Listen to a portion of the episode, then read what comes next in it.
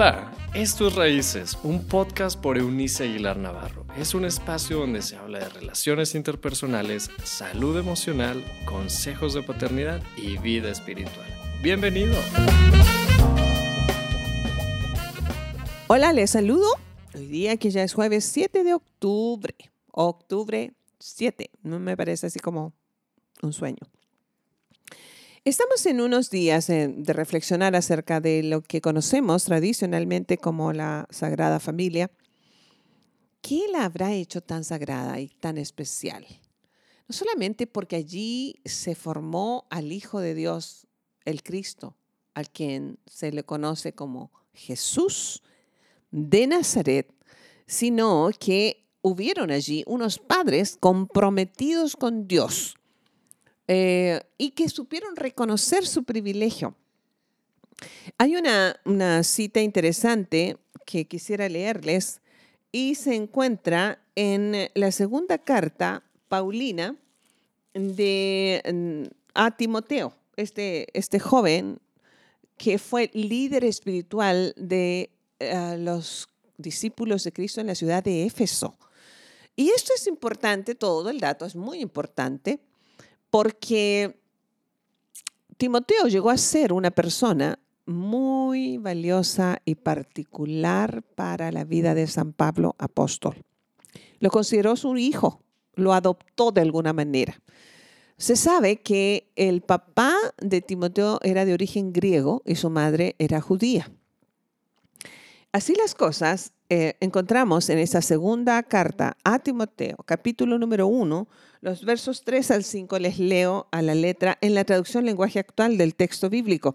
Mis familiares y yo hemos servido a Dios y nadie puede acusarnos de nada malo.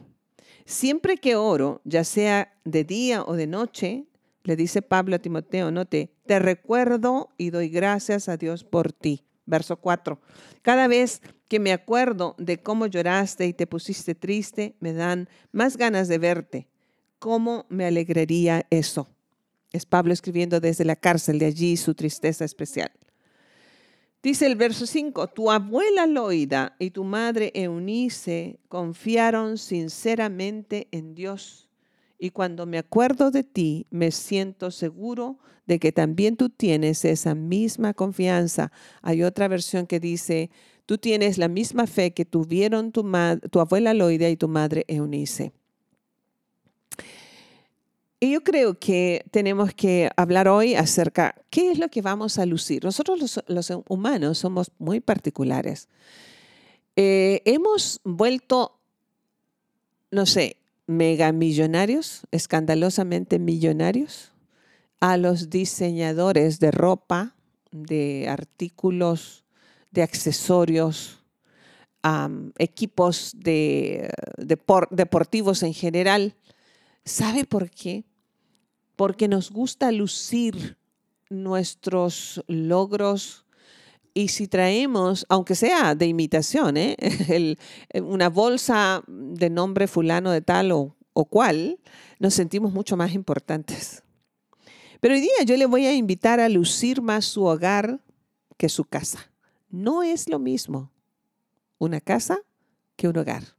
Una casa, dijo alguien, escribió hace años atrás alguien sabio, una casa se construye con ladrillos o con madera, depende del lugar del, mundo en que usted viva.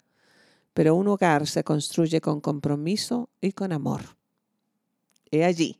Entonces, si usted quiere lucir algo y hacer lucir a sus hijos, luzca su hogar, no necesariamente su casa.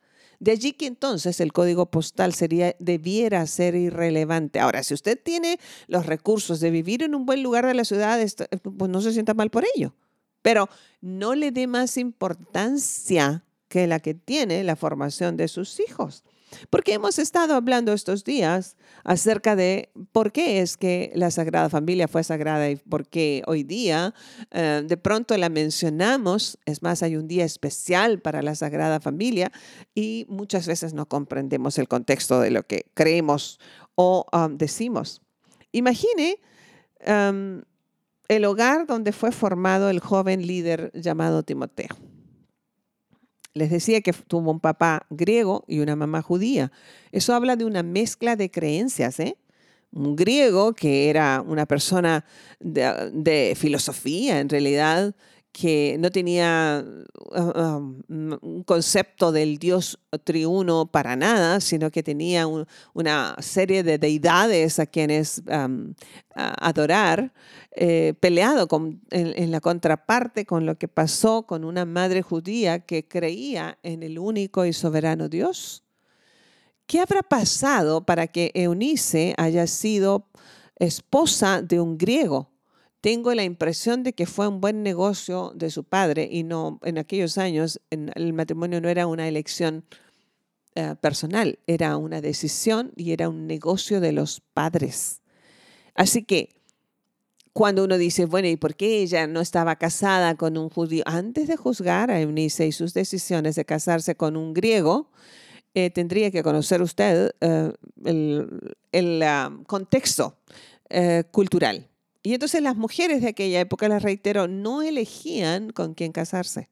Eran los padres los que decidían y parece que el griego era en aquel momento un buen negocio. Y si tenía un perfil griego, debió haber sido más interesante todavía, dicho sea de paso. Entonces, hay, hay una, una, algo que me llama la atención en este hogar que describe San Pablo al decirle uh, este elogio tan mm, precioso a Timoteo, em, que había habido una abuela, se llamó Loida, y una mamá llamada Eunice. Ahora, fíjese bien, aun cuando Eunice era de fe judía, seguramente em, fue un judío, una familia judía en la diáspora, porque el nombre de Eunice era de origen griego significa que ella nació en un ambiente fuera de la Tierra Santa. El, nombre lo, denota. Entonces, independientemente de esto, no es más para, para es como cultura general, este, había, ah, hubo algo que caracterizó la fe de Loida y de Eunice. Fue la enseñanza que le dieron a Timoteo. Su madre y su abuela eran congruentes entre su fe y sus obras, les decía yo el martes, la importancia de ser congruentes. Y esto nos habla de que se dieron el tiempo para instruir acerca de Cristo, la palabra. Y también había un, debió haber un elemento llamado pasión por dedicar esos espacios a equipar al hijo y al nieto para lo que se enfrentaría como adulto. Una abuela piadosa, una madre piadosa, resultó en un legado de fe para un hombre piadoso, como lo reconoce San Pablo en Timoteo. Así que un hogar piadoso, amigos míos, forma hijos piadosos, no perfectos, por favor. Hay una cosa que se me atora y debo, mencionarlo, eh, es cuando eventualmente escucho o leo a alguien expresando cosas como, tú que vas a la iglesia ah, debieras ser mm, diferente o no debieras reaccionar así porque no que mucha iglesia, no, no, vamos a una comunidad de fe y buscamos de Dios precisamente porque reconocemos nuestra imperfección, amigos míos. No nos no confundan los hechos. Entonces, sí, tenemos hogares piadosos cuando somos personas piadosas, padres piadosos. Dentro de nuestra imperfección podemos desarrollar piedad. Dos cosas por hacer en un hogar que es reconocido como un hogar sagrado, una sagrada familia. En primer lugar, enseñar conocimiento, es decir, llenar el intelecto de información divina a nuestros hijos. Para eso va a necesitar tiempo y pasión. Ah, si usted cree que llevándolo a misa una vez a la semana, y en el mejor de los casos, como en la región del noreste de México, donde tengo el privilegio de vivir, em, los grupos católicos romanos, por lo menos en la ciudad de Torreón, eh, tienen un, un hábito maravilloso eh, yo les reconozco públicamente desde estos micrófonos algo en, lo que yo he sido parte por algunos años, y son la formación de los grupos juveniles para la confirmación de los 12 a los 15 años. Y son padres dedicados, apartan tiempo, apartan apasionadamente uh, ese espacio para que sus hijos sean instruidos en su fe. Me llama la atención. Me ha tocado estar con grupos de adolescentes aquí y sé que probablemente ellos no me recordarán en un tiempo más, pero algún día cuando yo vea sus rostros anunciando a los líderes industriales o a los líderes políticos, tendré el gusto de haber de recordar que fui parte de la enseñanza moral y espiritual de esos líderes, convertidos entonces en hombres y mujeres adultos y espero que llenos de piedad. Tenemos que dejar el tiempo para ello. No es suficiente una reunión a la semana. Y aún así usted dice, hoy día no vamos a misa, hoy día no vamos a mi congregación, a la congregación porque tenemos una comida familiar. Nunca deberíamos anteponer lo humano a la formación espiritual. No, no saque excusas para no apartar tiempo a diario para que sus hijos conozcan las sagradas escrituras. Eso fue la clave de Loida y de Eunice en la vida de José, eh, de Timoteo, perdón. Y esa fue la clave de José y María, especialmente de María, porque era la encargada, en la vida de Jesús de Nazaret. Fue la enseñanza adquirida, el conocimiento intelectual de la verdad divina. Y la segunda cosa que hay que enseñar es el aprendizaje, que no es lo mismo que el conocimiento. Es decir, el conocimiento llena el intelecto de información y el aprendizaje es llevar a la acción el conocimiento. Hasta entonces sabremos si habrán aprendido o no. ¿Qué es lo que estamos enseñando como padres? ¿Cuánto tiempo le estás dedicando al día? Tú, tu papá, tú varón, más allá de tus horas de trabajo, puedes mandar un mensaje de audio a tu hijo con un verso del texto bíblico. Puedes mandar varios mensajes de audio al día diciendo cuánto amas a tus hijos. Eso les llevará a aceptarse, a sentirse amados, a desarrollar piedad. ¿Y tú, mamá? ¿Cuánto tiempo? Sea que trabajes en, en una sencilla y esclavizante, debo decir, labor de una maquiladora, o seas una ejecutiva, o seas una mamá que tiene la bendición de estar en casa a tiempo completo. Todos tenemos tiempo para lo que queremos. Para todos los hobbies que usted tiene, pequeños o grandes, debe dedicar tiempo. Si usted quiere una empresa, sabe que necesita tiempo. Bueno, la empresa más importante es la formación de sus hijos. Y eso fue lo que pasó con Timoteo. Y eso fue lo que pasó con el ah, niño y el joven Jesús de Nazaret. ¿Qué estamos haciendo como padres? Así que aprendamos de la Sagrada Familia, aprendamos de la familia de Timoteo. Esto, esto que, que trasciende si su padre era creyente o no. Hubieron esas dos mujeres que dijeron, nosotras mismas, nosotras meras, diríamos en buen mexicano, ¿cierto? Nosotras meras. Em, pondremos toda la carne al asador, estoy utilizando un, un proverbio popular, para que nuestro muchacho se convierta en un hombre de bien. Todos queremos buenos hijos. No conozco a alguien que diga, no, yo tengo ganas de tener malos hijos. No, todos queremos buenos hijos. Bueno, invierta tiempo, invierta pasión para que sus hijos tengan conocimiento y tengan aprendizaje de el Cristo, la palabra, la verdad de Dios. Padre, ¿cuántas veces nos has llamado a la atención?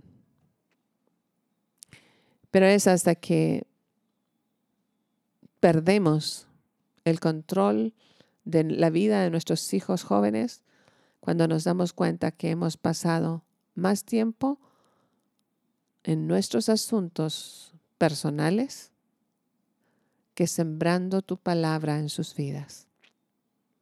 Perdónanos cuando ellos nos han visto más tiempo en las redes sociales o en el televisor o en el bar o simplemente deprimidos, sentados en un sillón, que enseñándoles acerca de ti. Perdónanos cuando nos hemos estado mirando el ombligo en vez de mirarte a ti. Perdónanos. Recibimos ese perdón. Y hoy día te doy gracias por, en cambio, esas familias que tengo placer de conocer, que han dedicado tiempo y pasión en la formación de sus hijos, hoy día son una más de la Sagrada Familia. Gracias, porque siempre en ti podemos comenzar de nuevo. Tú eres el Dios de las segundas y terceras y muchas oportunidades. Mientras tengamos aliento de vida, en ti tendremos una nueva oportunidad de comenzar. Gracias por la oportunidad que nos das hoy. Abraza a mis amigos y amigas y hazles saber que tú sigues de su parte. Recibimos todo esto en el nombre de la Trinidad. Que así sea.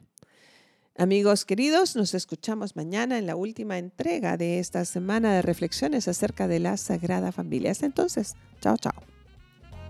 Gracias por habernos acompañado en este episodio de Raíces. Te invitamos a que te suscribas en la plataforma de tu preferencia y también que puedas compartir este contenido con aquellos que están en tu mundo. Puedes seguir conectado a través de la página web www.euniceaguilar.com. También en Facebook búscanos como Eunice Aguilar y en Instagram como arroba Eunice Aguilar N. Nos escuchamos en la próxima.